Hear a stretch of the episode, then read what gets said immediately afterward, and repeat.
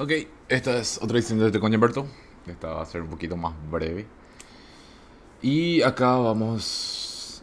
Voy a, en realidad, hablar de Marlene Dietrich. ¿Quién era Marlene Dietrich? Eh, prosiguiendo justamente en la, misma, la misma época que Magnus, que fue el episodio anterior. Y quién fue básicamente ella. Qué hizo y cuál es su legado, ¿verdad? Marlene es una drag performance performer, perdón, que básicamente Marlene es alemana, es hija de una pseudo aristocracia. Esa pseudo aristocracia justamente tenía un hermano que murió, lo cual hizo que ella comience a ir a tipo buscar cómo generar dinero, ¿verdad? Eso le ella terminó haciendo trabajos en, en cabarets, ¿verdad? Durante una época muy interesante de Alemania, que es justamente la de Weimar, ¿verdad? De la República de Weimar. Eh, esta época justamente, como, como había hablado anteriormente, eh, se marca mucho por un, por un florecimiento cultural y una liberación bastante prominente, ¿verdad? Eh, existe un desarrollo cultural muy grande, existe una, un, un espacio donde se pueden dar ciertas cosas. Eh, entre esas están justamente eh, comienzan a existir eh, conciencias acerca de géneros, ¿verdad? como habíamos visto con, con, Magnus, comienzan a aparecer de una manera no ya, no ya mala, ¿verdad? comienza como, como a aceptarse más justamente el tema de las personas eh, travestis y las personas trans, que es parte del trabajo de él. Que como hemos dicho, eso sirvió y fue básicamente erradicado por los nazis. Marlene comienza a trabajar en uno de los bares más famosos de la época, que se llama El Dorado. Ella comienza a hacer drag performance, que básicamente lo que llama la atención es que es una mujer en traje, en un toxido, ¿verdad? Eh, eso es lo que comienza a llamar la atención. Aparte que cantaba, ¿verdad? Eh, eso le, le, le, propulsó a muchas cosas. Marlene comenzó a ver básicamente el camino que estaba tomando en Alemania, o sea, que, Alemania estaba tomando, con eh, justamente el, surgimiento de Hitler, lo cual hace que ella busque la manera de salir. Logra hacer una película justamente que es que justamente le ayuda a salir, que se llama Der Blau Engel, que es el tipo el ángel azul. Eh, con esta película justamente eh, empieza la, básicamente, podría decirse la carrera de Marlene. La verdad. Eh, esta película se hace en alemán y se hace en inglés también. Si es que no la vieron, les recomiendo ver. ¿Por qué justamente hablamos entre todo esto de Marlene? Porque Marlene, antes de explicar eso, comenzar a explicar las otras cosas. Eh, Marlene es una persona bisexual, ¿verdad?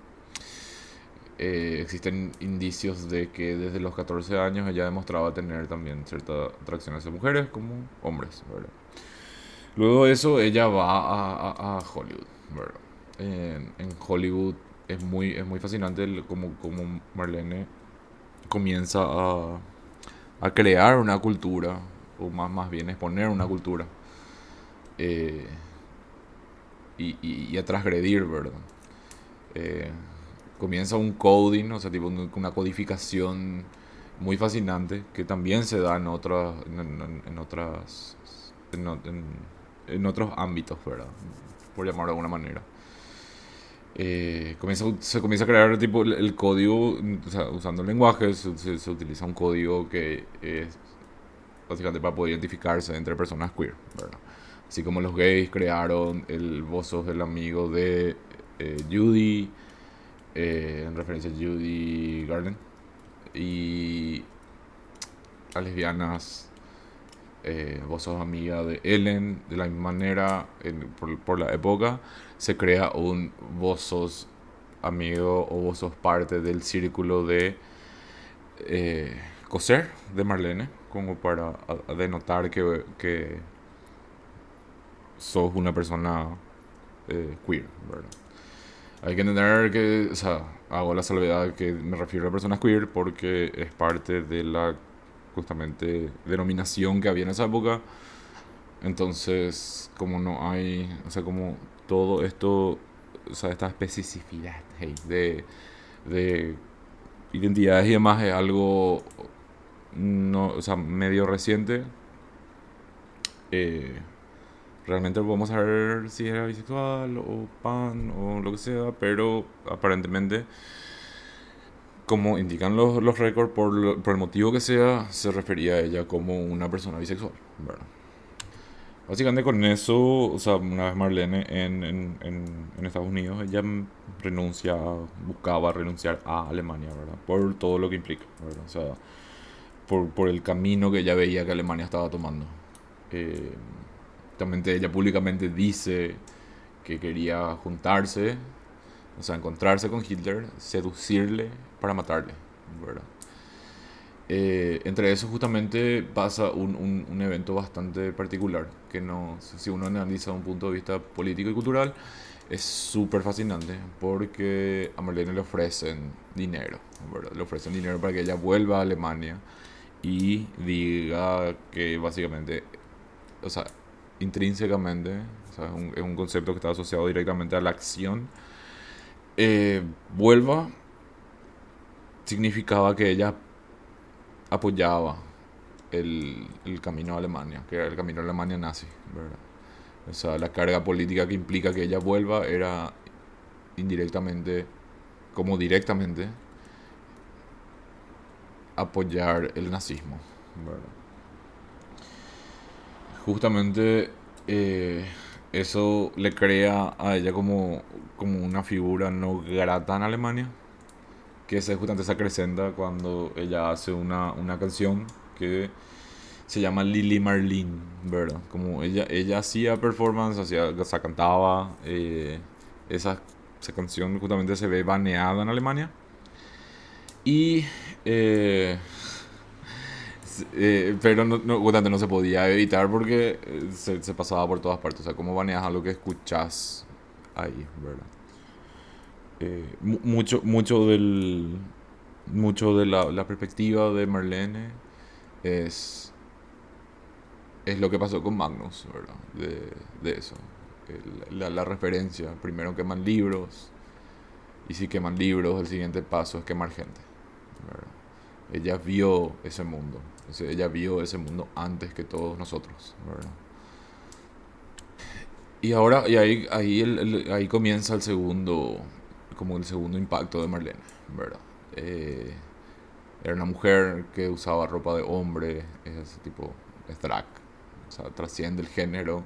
Ella crea un concepto y lo hace público básicamente que el drag no es una cuestión solamente de, de hombres que se visten de mujeres, sino podía existir mujeres que hacían drag de hombres. O sea, comienza a crear. Obviamente no es la creadora del, del drag, de los, o sea, del concepto de drag king, porque ahí tenemos justamente el renacimiento de Harlem, que también pasan un montón de cosas ahí donde están involucradas otras personalidades que indirecta o indirectamente tienen, tienen que ver con, con Marlene, ¿verdad?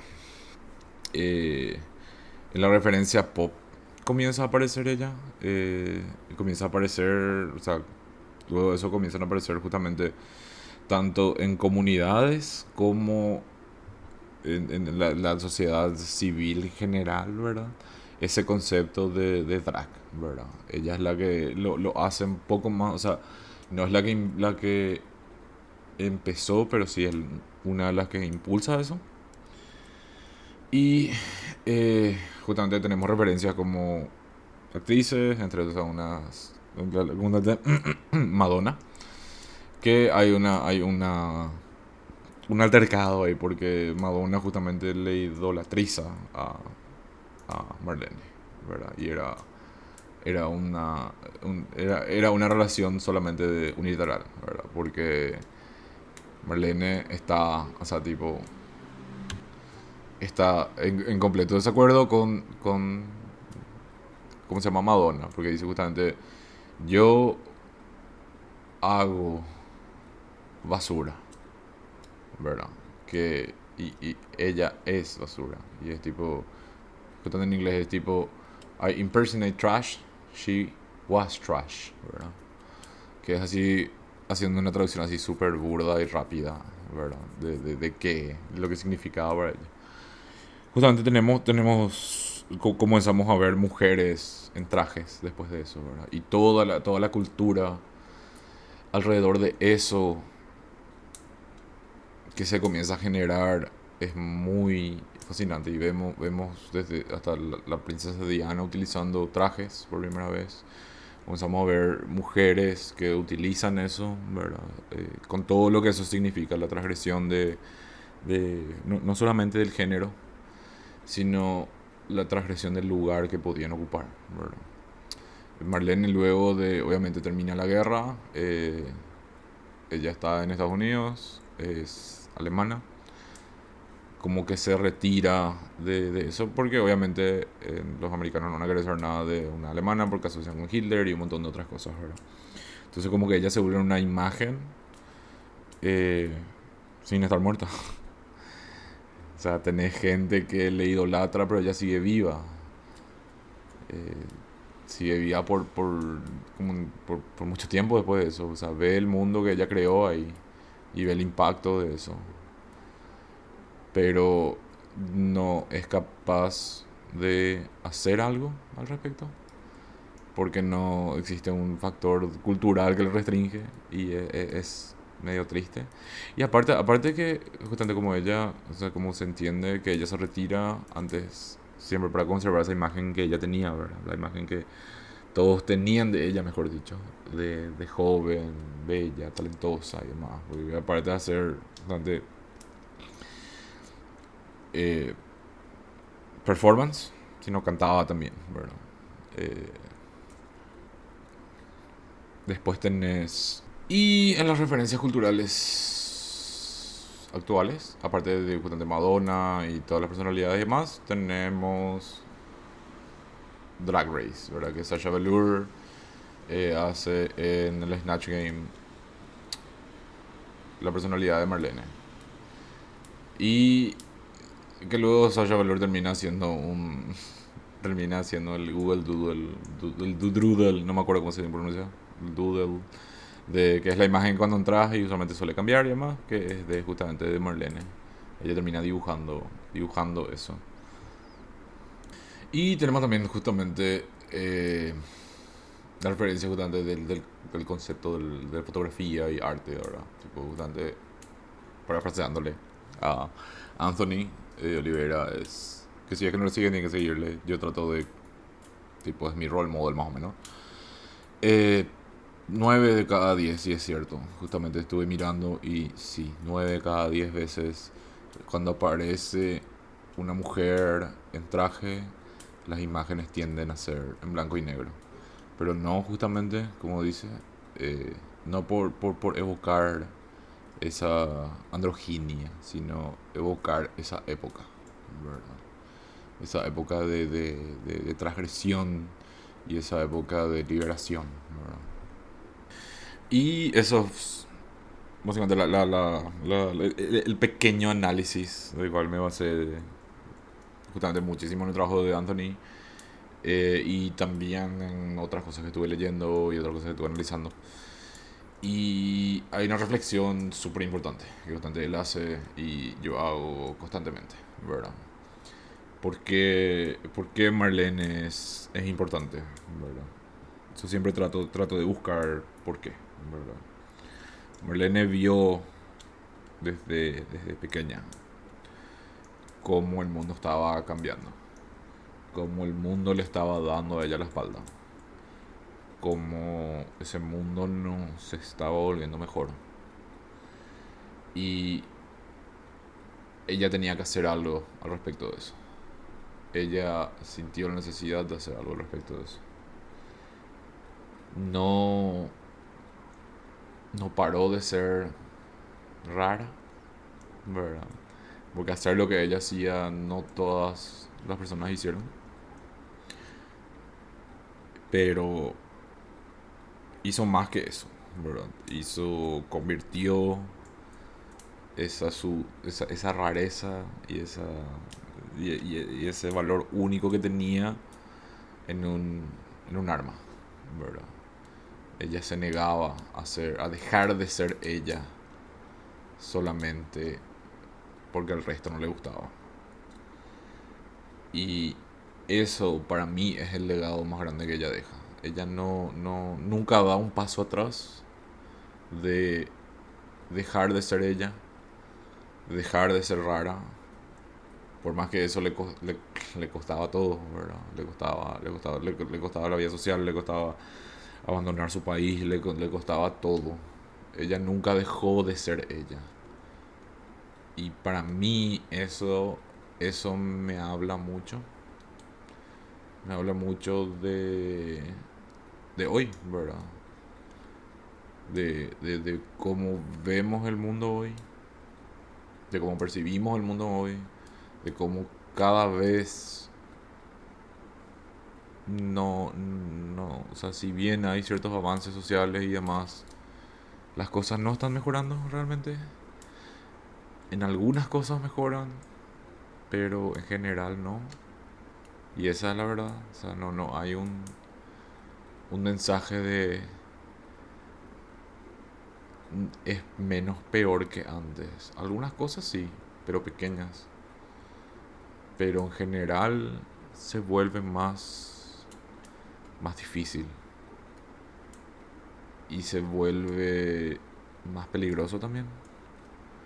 Y eso hace que hoy nosotros tengamos que tomar otra postura al respecto de eso, No ceder el espacio, no dejar de ser nosotros, porque el resto no le gusta.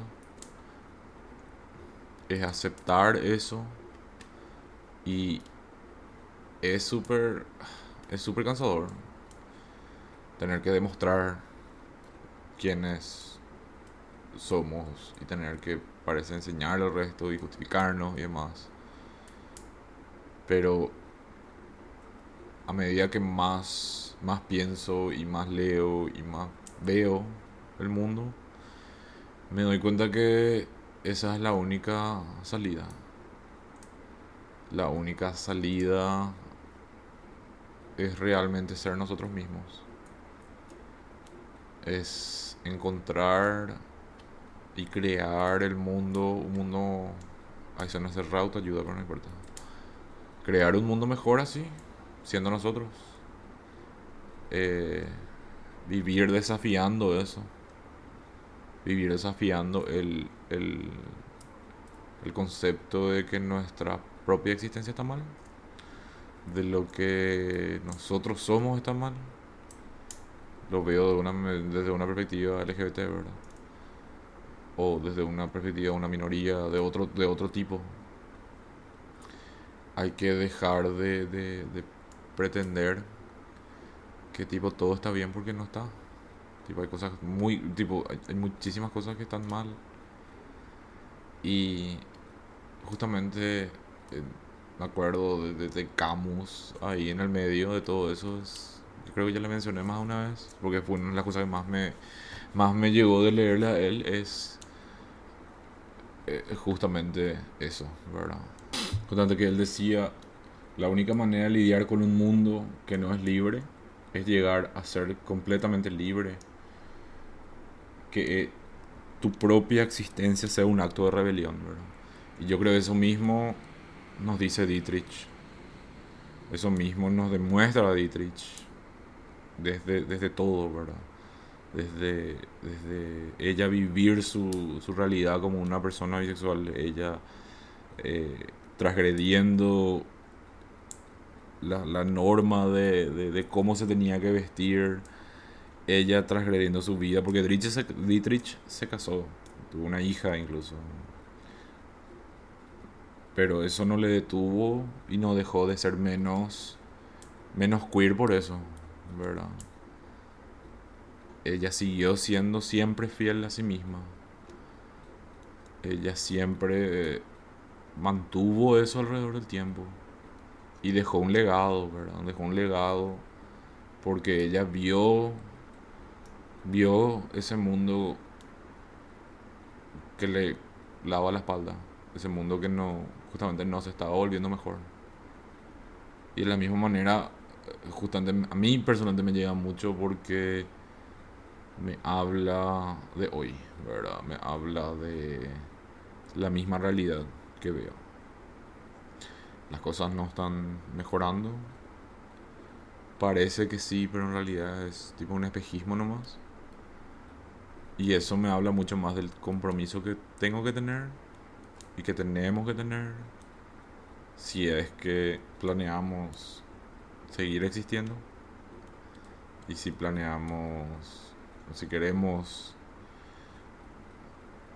colaborar con que la gente siga existiendo porque ese es el problema que tenemos hoy nuestra propia existencia es un problema es un problema no entiendo todavía por qué. O sea, entiendo, pero no me parece razonable. O sea, no, nos, nos odian por lo que somos, no por lo que hacemos, ¿verdad? Y ese concepto es muy fuerte. Tipo, es muy fuerte pensar la realidad de esa manera. Es muy fuerte darte cuenta que nos odian por lo que somos y no por lo que hacemos. Y eso, eso esa es sí mi pequeña reflexión de, de, de, por qué Dietrich es importante. Y espero alguna vez, eh, justamente, le doy un agradecimiento súper especial a, Antonio Oliveira, por más que nunca me escuche. Espero alguna vez encontrarle y agradecerle, ¿verdad? Eh, todo, todo, todo el trabajo que hace, porque me parece así fascinante. Y eso, hasta la siguiente edición de TT con Gianberto.